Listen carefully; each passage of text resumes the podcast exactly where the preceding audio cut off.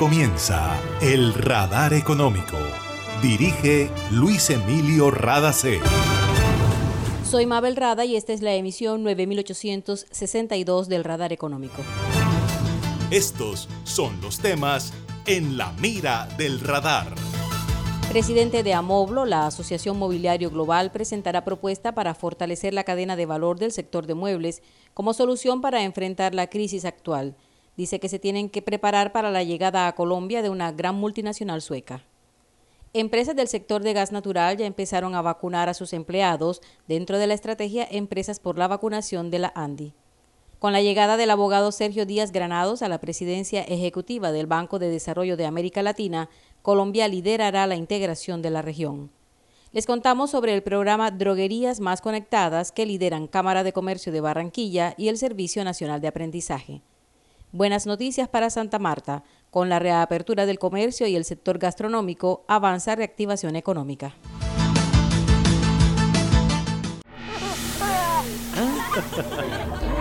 Una nueva energía se expande.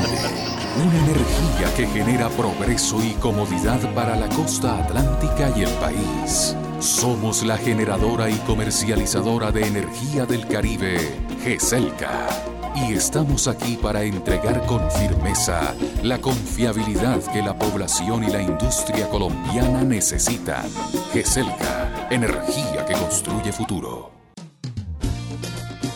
Ahí llegó a mi barrio, llegó a mi barrio, la energía que estaba vacilando, todo el Caribe la estaba esperando. Conéctate con la energía que transformará tu barrio. Proyectos que mejorarán la calidad del servicio y te permitirán tener el control de tu consumo. Sí a la energía que cambiará tu vida sin costo alguno. Y yo soy puntual con aire, me acompaña noche y día, porque con aire disfruto la vida. Aire. Para acceder a los servicios de Gases del Caribe, realizar consultas o reportar escapes y emergencias, marca la línea gratuita 164 desde cualquier teléfono fijo o celular y recibe la mejor atención de nuestro personal calificado de manera oportuna y eficaz. Línea 164, disponible 24 horas los 365 días del año. También puedes marcar a la línea gratuita nacional 018-915-334. Tu línea amiga 164 de Gases del Caribe. Todo por tu bienestar. Vigilado Superintendencia de Servicios Públicos. En el radar le contamos lo que está pasando en la economía. El sector privado colombiano no dudó en unirse a la iniciativa de la Asociación Nacional de Empresarios de Colombia, ANDI, para comprar vacunas y complementar el Plan Nacional de Vacunación que adelanta el gobierno. La vacunación por parte de privados empezó el fin de semana en la capital de la República y se espera que al terminar la primera quincena del mes de julio, las vacunas hayan sido aplicadas en todas las empresas que se vincularon a la estrategia Empresas por la Vacunación.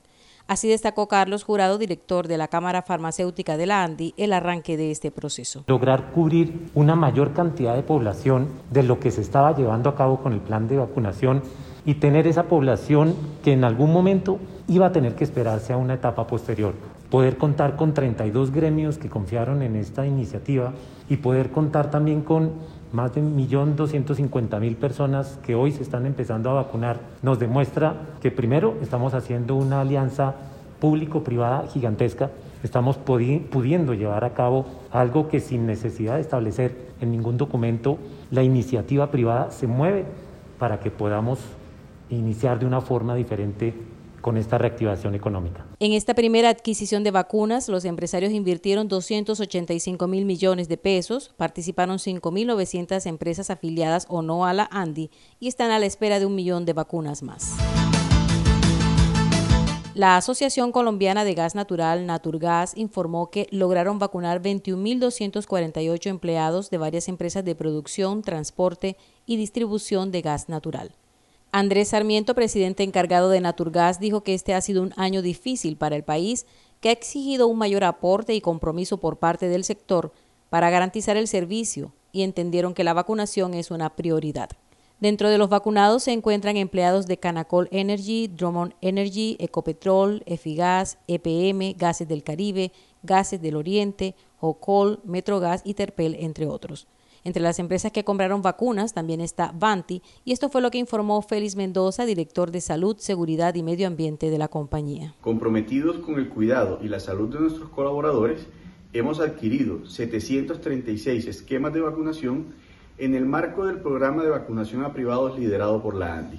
Con esto esperamos hacer un aporte importante a mejorar la situación sanitaria del país. Naturgas destacó que durante la pandemia la industria de gas natural reconectó gratuitamente a 28 mil familias, benefició a 6 millones de hogares de estratos 1 y 2 con el descuento por pago oportuno, financió a familias de bajos recursos por 66 mil millones de pesos a cero intereses e hizo donaciones por más de 92 mil millones de pesos.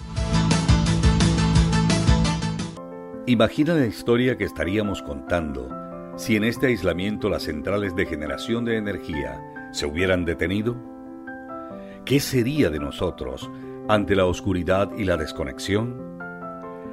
¿Has agradecido tener funcionando todo lo que necesitas para estar cómodo en tu casa? En GESELCA trabajamos sin parar para que Colombia no se apague y la energía que hace bien siga iluminando la esperanza de todo un país. Estamos contigo. GESELCA, energía que hace bien. En Gases del Caribe nuestros canales están más cerca de ti. Para consultas y solicitudes, ahora puedes comunicarte a la nueva línea de atención 322-7000. Recuerda, 322-7000. Si necesitas reportar daños o emergencias, marca 164 desde celular o fijo. En Gases del Caribe estamos contigo. Vigilado Superservicios. Está escuchando el radar económico.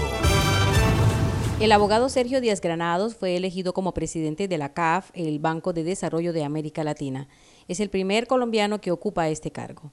Esta entidad se encarga de promover un modelo de desarrollo sostenible mediante créditos, recursos no reembolsables y apoyo en la estructuración técnica y financiera de proyectos públicos y privados. Además de 19 países, 13 bancos privados forman parte de la CAF, una entidad que maneja al año 14 mil millones de dólares. Luego de conocer su nombramiento, estas fueron las declaraciones de Sergio Díaz Granados. El apoyo de todos los países de la región fue fundamental. Mi compromiso es trabajo con todos, para todos y sin descanso.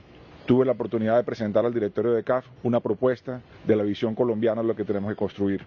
Desde Cartagena, cuna de la integración andina, doy comienzo a un diálogo abierto y amplio con todos los 19 países, accionistas de la institución, para construir una visión conjunta que nos permita orientar el trabajo de reactivación que tenemos que dar desde CAF. La siembra que hagamos este año, en el año más crítico para América Latina y el Caribe, será central para que esta institución sirva al propósito de la reactivación económica. Todos los países pueden contar con nuestros mejores esfuerzos para el logro de este propósito, sobre la base de la comprensión y el, respeto a las realidades y las heterogeneidades de cada país, unidos en la diversidad construiremos la fortaleza de la región. Entre los objetivos del Banco de Desarrollo de América Latina están promover acceso a servicios básicos, apoyar la modernización de los estados, integrar física, comercial y financieramente a la región y ser soporte en materia social, económica y ambiental. El nuevo director de la CAF, quien se posesionará el primero de septiembre, es en la actualidad el director ejecutivo para Colombia en el grupo del Banco Interamericano de Desarrollo BID.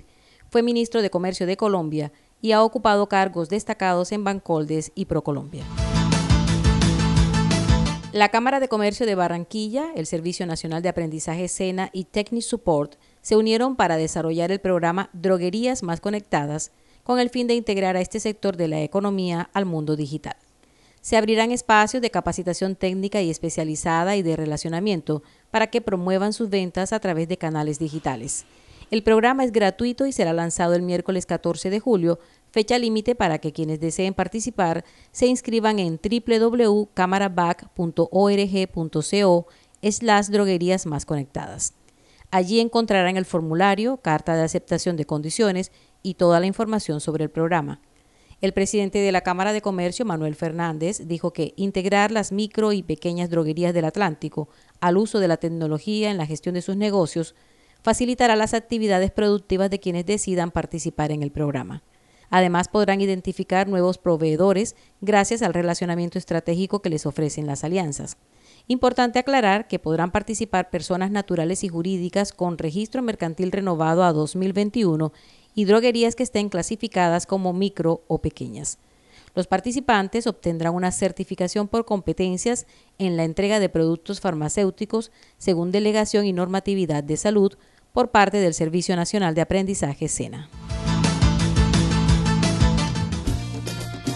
Ahí llegó a mi barrio, llegó a mi barrio, la energía que estaba esperando, con la que vacilando, todo el Caribe la estaba Conéctate con la energía que transformará tu barrio. Proyectos que mejorarán la calidad del servicio y te permitirán tener el control de tu consumo.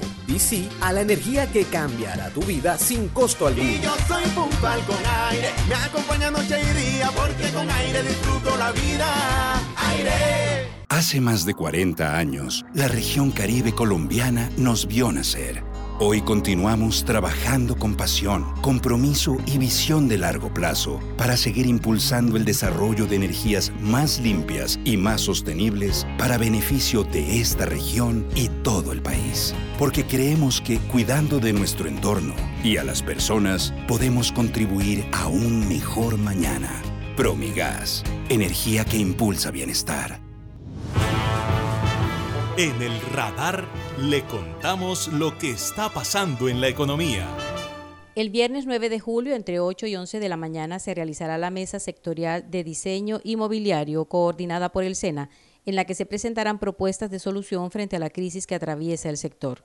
De acuerdo con la información entregada por Roger Guzmán, presidente de esta mesa sectorial y presidente de la Asociación Mobiliario Global Amoblo, el sector de fabricantes, diseñadores y comercializadores de muebles en Colombia es en gran porcentaje informal y la idea es invitarlos a cualificar el talento humano. Guzmán nos contó que son pocas las empresas de muebles en Colombia que han logrado exportar y que aunque se han hecho esfuerzos por organizar al sector y hasta existe un clúster que poca gente conoce, se pueden contemplar otras soluciones como lo que han denominado ciudadelas productivas. Las empresas necesitamos una interconexión, que si una empresa por pequeña que sea, por poca tecnología que tenga.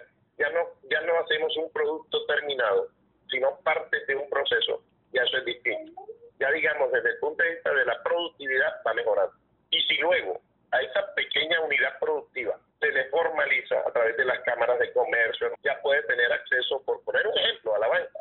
Y sumado a eso, se formaliza el trabajador de esa empresa, ya comienza a hacer peso en la economía porque comienza a registrarse todo aquí ya esa unidad productiva que hacía era balanza hasta, mecedora del dueño, ya eso se va profesionalizando, porque ya esa pequeña unidad puede tener 5, 6, 8 trabajadores, esa parte se, le, se llevan hacia a otra empresa que ensambla esa parte, luego pasa a otras empresas que preparan y pintan, luego pasarán a otras empresas que tapizarán, y entonces ya vamos ahí armando lo que son las ciudades productivas.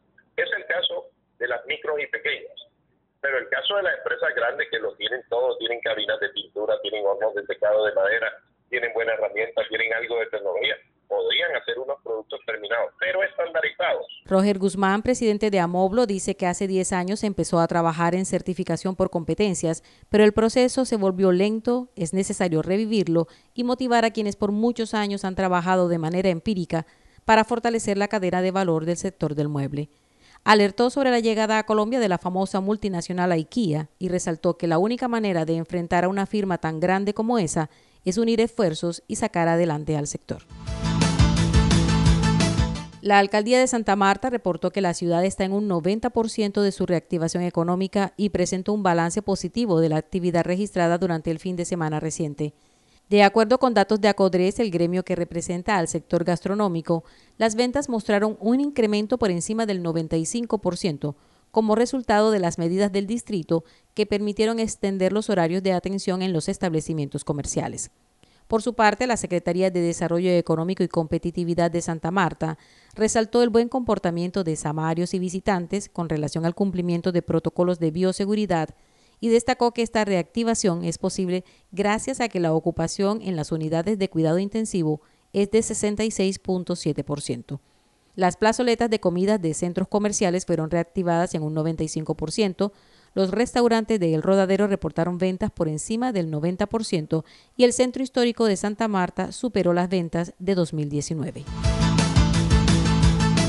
Gases del Caribe habilitó la línea telefónica 322-7000 para la atención de consultas y solicitudes. Operará las 24 horas del día con el fin de ofrecer un servicio ágil, cómodo y de fácil acceso a los usuarios. La línea 164, que puede marcarse desde fijo y celulares, seguirá funcionando de manera exclusiva para la atención de reporte de daños y emergencias. Ramón Dávila, gerente de Gases del Caribe, dijo que este servicio forma parte del interés de la empresa por ofrecer diferentes alternativas no presenciales a los usuarios para proteger la salud y ahorrar tiempo y dinero en desplazamientos en esta etapa de pandemia. Dávila invitó a seguir utilizando el portal de servicios www.gascaribe.com para trámites, consultas y pagos desde celular, tableta o computador. Y esto ha sido todo por hoy en el Radar Económico. Gracias por su sintonía.